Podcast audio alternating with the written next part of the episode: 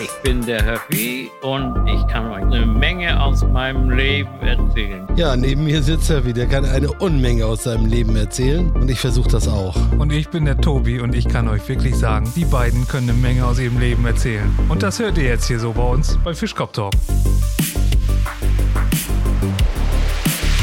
Ein Mann fährt mit einem totalen Vehikel, alten, uralten Auto durch die Wüste und das Auto bleibt stehen, springt nicht mehr an. Ne? Da kommt ein Schimmel vorbei, der scharrt mit den Hufen, geht mit, mit dem Hintern an das Auto und verknackt dem Auto einen mit dem Hinterlauf. Ne? Ja. Auto springt wieder an. Der fährt zur nächsten Oase, findet da so einen äh, Kameltreiber, sagt er, so ein tolles Ding passiert, ne? Und erzählt ihm die ganze Geschichte. Dann sagt der Mil- Kameltreiber, da haben sie aber Glück gehabt, hier läuft noch ein Brauner rum, der hat von Autos keine Ahnung.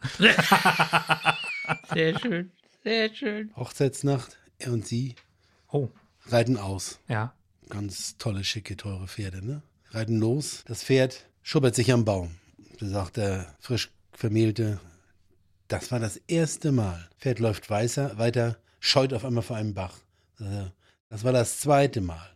Dann stolpert der Hengst über einen Ast. Und er schießt ihn, ne? Das Pferd. Die Frau kommt dazu und sagt, das kannst du nicht machen, dass du dieses teure, tolle Pferd erschießt. Das war das erste Mal. Kommt eine Frau zum Arzt und sagt, Herr Doktor, ich habe mich beim Golfen verletzt. Der Arzt fragt, wo genau haben Sie sich denn verletzt? Darauf die Frau zwischen dem ersten und zweiten Loch. Der Arzt zieht die Augen hoch und antwortet, verdammt, dort klebt nicht mal ein Pflaster. Oh, Papa, ich hab dich ja so lieb. Ohne Gentest bin ich noch Hans-Dieter für dich. ich habe auch noch einen Spruch. Na, Das Reh springt hoch, das Reh springt weit. Das kann es auch, es hat ja Zeit. Ja, schön. Das mit Re Reformhaus, ne? Genau. Ich habe auch noch mal einen Spruch. Wissen ist Macht, nichts wissen macht auch nichts. Breitmaulfrosch trifft einen Spitzmaulfrosch und sagt, ah, du hast aber ein schönes, spitzes Maul. Ich hätte auch gern so ein spitzes Maul. Wie machst du das denn?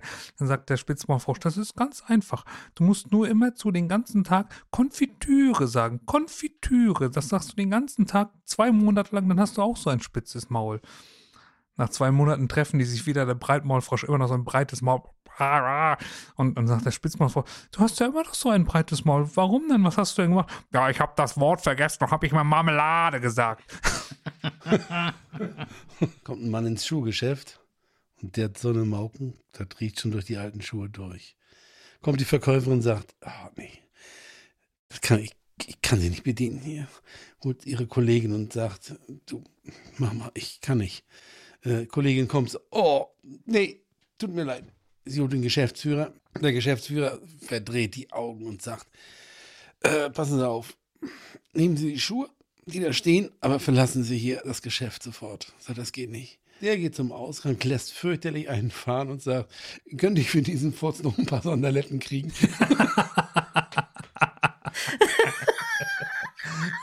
Ja, man, man kommt auch einer zum Arzt und sagt, Mensch, Herr Doktor, ich habe so einen furchtbaren Durchfall. Haben Sie da nicht irgendwie ein Medikament? Ja, der gibt ihm da so ein Nervenpulver, ne? Sagt ihm das aber nicht, ne? Und ein paar Tage später trifft ihn auf der Straße und sagt er, und hat das Pulver geholfen? Ja, Herr Doktor, ich scheiß nach wie vor immer noch an, aber ich reg mich nicht mehr so auf dabei. Kommt auch eine, eine Frau zum Arzt und sagt, Herr Doktor, immer wenn ich rauche, will ich auch Sex danach. Was soll ich dagegen tun? Ach, rauchen wir erstmal eine und dann sehen. Feuerleute äh, sind am Brandherd und schütten eimerweise Wasser ins Feuer. Ne? Sagt der eine zu der anderen, du, da haben wir aber Glück gehabt, dass es hier brennt, sonst würden wir gar nicht sehen, wo wir hinschütten müssen. Oh, oh, oh. Kommt ein Beamter, Beamter zum Arzt und dann sagt er, Herr Doktor, haben Sie nicht irgendwas gegen mein furchtbares Schnarchen? Und dann will der Arzt wissen, beschwert sich denn Ihre Frau, dass Sie schnarchen oder was? Nein, die nicht, aber die Kollegen im Büro.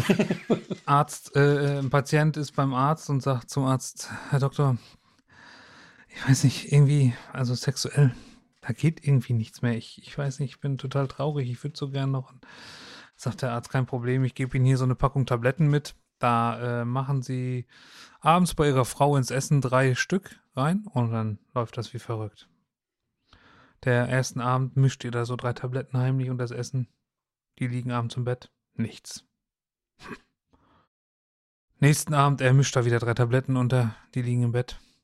Gar nichts. Nächsten Abend sagt er, das ist jetzt scheißegal, nimmt den Rest von den ganzen Tabletten, mischt die Hälfte bei seiner Frau unter, den Rest bei sich selber. Na, die essen, die liegen im Bett mit mal die Frau. Oh Gott, ich brauche jetzt dringend einen Mann. Und er so, oh Gott, ich auch. Ein Besucher betritt das Büro. Kann ich bitte den Chef sprechen?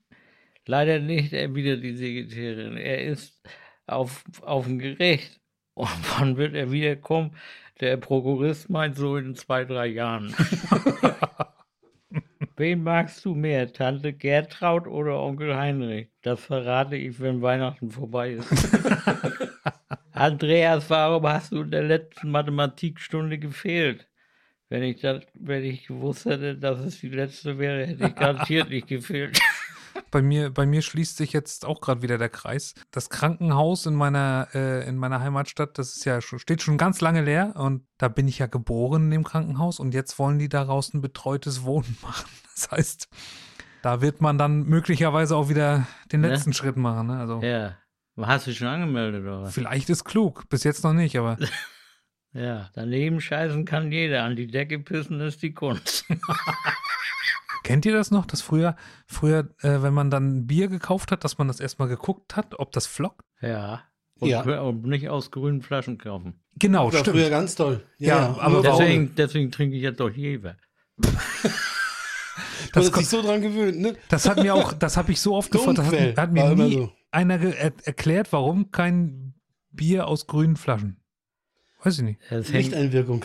ja, ja, Äh, äh, im deshalb sind ja. Apothekenflaschen immer braun, weil die das Li- Licht absorbieren, Schmeckt denn dann Jever jetzt anders? reflektieren. Ja, natürlich. Ich habe mir damals schon vorgenommen, äh, zu DDR-Zeiten im, im Getränkemarkt, habe ich so bei mir gedacht, das holst du irgendwann alles nach. Und jetzt bin ich dabei. Aber es gab doch auch grüne Flaschen damals, ja, aber die können. konntest du nicht trinken. Ach so, wir sind damals ähm, von, der, von der Schule, da waren noch mal so eine Arbeitseinsätze, ne? Ja. um, um, um die Klassenkasse aufzubessern. Und da sind wir, ähm, haben wir auch mal in der Brauerei gearbeitet. Da wurde ja auch für den Westen gearbeitet. Ne? Also die Ah. Brauerei hat auch exportiert und dann ja. kamen immer leere Kisten auf Palette eingeschweißt und leere Flaschen auf Palette eingeschweißt. Und wir mussten dann äh, aufreißen, Kiste, Flaschen voll und wieder auf eine leere Palette stapeln. Ja. Und dann haben wir, weiß ich nicht, pro Palette was bekommen. Und Hm. da ist dann immer der, der Gabelstaplerfahrer, der immer die vollen, diese, diese fertigen Paletten abgeholt hat. Der hat dann, wir waren vier Jungs in der Klasse und der ist dann immer, der immer so, Jungs, kommt mal mit. Und dann ist er mit uns um drei Ecken gefahren und da war dann das, das Bier, was aus der Produktion rausgenommen wurde, weil da irgendwas nicht mitstimmte. Er, wenn ihr mal Durst habt, hier könnt ihr euch was nehmen.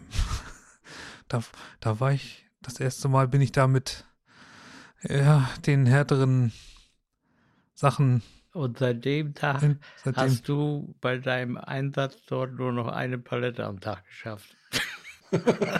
Ja. Was hast du denn das erste Mal tüdelig im Kopf nach Genuss von Alkohol? Ah, das glaube ich war ganz schön früh.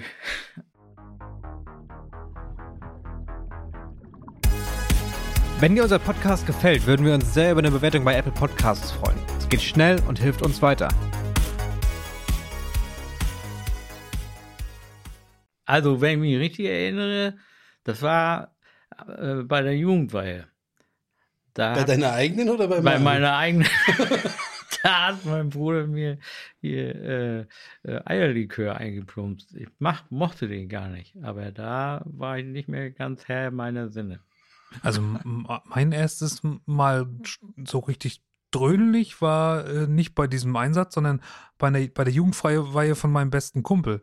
Der war eine Klasse über mir. Wir waren Nachbarn und der war eine Klasse über mir. Der hatte also ein Jahr vor mir Jugendweihe. Und dann bist du ja immer rumgegangen in der Ja. Jugend, ne? mit, den, Ja, mit der klar. Clique und hast dann bei jedem, der auch Jugendweihe hatte, hast dann irgendwie ein Likör oder was gekriegt.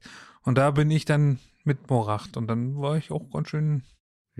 So, äh, Rolfi, gut mit dabei am Ende. Rolfi, nun kommst du. Ja, Ja. also ich meine, so ein bisschen durch den Sport nippelt man ja immer schon so ein bisschen was. Ne? Aber äh, das hat ja immer so Grenzen, so nach dem Training. Ne? Das ist jetzt Ja. ein Bier oder zwei Bier gewesen. Und dann waren wir mal äh, zur Vorrunde der deutschen Meisterschaft. Da, äh, da war ich aber noch jünger als die anderen. Da bin ich mit zu reingekommen. Also sag mal kurz das Alter. Äh, das müsste 14 gewesen sein. Ja, das kommt ja Ja, so. jedenfalls waren wir in der alten Schenke in, in Rostock, da im Komponistenviertel. Ja. Und da habe ich gemerkt, als ich im Bus stand, da war, waren ja noch diese Schlenkis hinten, Oh, dass ich mich also richtig schön doll festhalten musste. Da war schon so ein bisschen was vorbei. Und mir hatte, wir hatten früher sowas, das war so ein Fichtennadelextrakt. Das haben sie dir auf der Bank, wenn du gespielt hast, in den Nacken gekippt und so ein bisschen eingerieben. Das war, sollte das Bewegungszentrum so ein bisschen aktivieren. ja, da kenne ich auch noch dazu. Und äh, in der Kneipe, wie das so ist, die Jungs, die waren alle schon nicht mehr ganz so, da hat mir einer so eine halbe Flasche hinten ins, ins Genick gegossen, ne? Oh, und das, ich habe gestunken wie so ein Tannenwald, ne? Und diese, diese, diese Dämpf, Dämpfe, denke ich mal, die haben mich total verrückt gemacht. Da war ich total.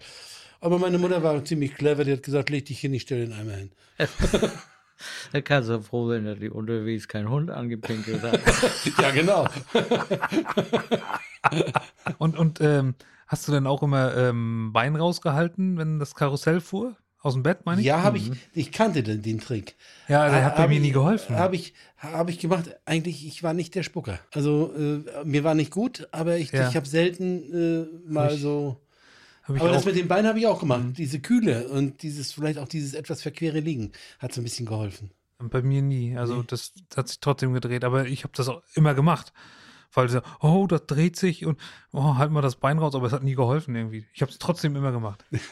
Hättest Also, das Bein Die drei Male, wo ich halt. Ne? ne? Du hättest das Bein so weit raushalten müssen, dass du wieder mit dem auf dem Boden stehst. Dann hättest du vielleicht mehr Sicherheit Ach gehabt. so. Ja, ja Rolfi, ich ja auch weiß, das habe ich schon gemacht. So weit? Ich Ja. habe das nur rausgehalten. Das sollte nur kühlen. bleiben. Nein, auf dem Boden musst du es doch halten, dass du Bodenhaftung hast, weil Nee, du, das, musst ja, davon, davon weiß ich nichts. Du musst doch das Karussell bremsen. Das war, so hat mir das mal einer erklärt. Du bist dann ne, auf dem Karussell, das dreht sich alles und du musst das Bein raushalten zum Bremsen. Und daher kommt Sicher. auch der Begriff der einarmige Karussellbremser. Genau, richtig. Und bei Den- mir, bei Den mir kennst du doch von, von, von, hier, von äh, Dings hier. Da, wo war das immer da? an der Bleiche oder wo? Ja, genau. Ne? Ja. Da waren sie, die Jungs. Uns haben sie immer gesagt, Ben Buffo, der einarmige Karusselldreher, Bremser. Deshalb war bei mir auch der Teppich immer so abgekratzt. Ich habe immer dagegen gesteuert, schätze ich mal. Das habe ich gar nicht gemerkt. Achso, und du hast gedacht, du hast nur das Bein du- rausgehalten? nee, nee, Rolf, du bist abgerutscht. Ja, Von der Kante. Rol- Rolfi hat immer versucht, den Boden zu erreichen, aber er lag oben Ja, im genau. Doppelstockbett. ja nicht. Immer ein kleines Männchen bei dir auf, auf der Schulter gestanden und hat gesagt, Rolfi, du spring doch, Rolfi. Beim Bier erzählt der Bauer, was ihm Ungewöhnliches widerfahren ist. Aus Versehen habe ich meine Hände mit Sägemehl gefüttert. Gestern sind die Küken ausgeschlüpft. Mann, was soll ich euch sagen? Elf von ihnen haben ein Holzbein und das zwölfte ist ein Specht. Kommt ein Autofahrer mit 130 in die geschlossene Ortschaft rein. Da steht der Straßenpolizist, hält ihn an und sagt, wissen Sie es? Sie sind aber hier mit einem Affenzahn reingefahren. Jetzt geben Sie mir mal bitte Ihre Papiere. Äh, sagt er, kann ich nicht machen. Die liegen im Handschuhfach und da ist noch eine geladene Pistole drin. Sagt er, das würde ich nicht machen an Ihrer Stelle. Dann sagt er, gut, dann machen Sie mal erstmal für mich den Kofferraum hinten auf und zeigen Sie mir mal Ihr Warndreieck, ob Sie überhaupt vorschriftsmäßig unterwegs sind und ihren, ihren Sanitätskasten. So, dann kann ich nicht machen, hinten in meinem Auto liegt eine Leiche. Der ruft durch, holt die SSK, die stehen alle um das Auto rum, voll bewaffnet, in voller Uniform und gucken Handschuhfach nach, nichts, äh, gucken den Kofferraum, nichts. Und dann sagt er zu ihnen, wissen Sie was? Und jetzt behauptet der Arsch noch, äh, dass ich 130 hier gefahren bin. Ja. Im Restaurant sagt der Gast zum Kellner, also ich weigere mich, dieses Steak zu essen. Holen Sie bitte den Manager, sagt der Kellner. Ja, der will's auch nicht essen. Ja, was wohl war. Wie begrüßen sich plastische Chirurgen? Plastisch. Nee, was machst du denn heute für ein Gesicht? Heute hat mich mein Sohn umarmt. Zuerst dachte ich, ach, wie süß. Doch dann geht er zu seinem Papa und sagt, ja, sie hat tatsächlich zugenommen. Montag früh fragt der Chef seine Sekretärin, was steht denn diese Woche auf dem Terminkalender? Montag, Dienstag. Oh ja, Mittwoch. also man muss auch gute Leute haben. Ja. Gute Leute. Hans Moser unterhält sich mit einem amerikanischen Schauspielerkollegen über die heimische Kultur. Der Amerikaner erzählt, dass man bei Ausgrabungen in den USA eine 100 Jahre alte Telefonleitung gefunden hätte. Sagte Moser, das ist Gold. Darauf Hans Moser in Wien haben schon gegraben bis 300 Meter und wissen, was sie gefunden haben? Nichts haben sie gefunden, schnurlos haben sie telefoniert. Das war's wieder mit Fischkopf Talk. Nächste Woche gleiche Zeit mit Höppi, Tobi und Rolfi.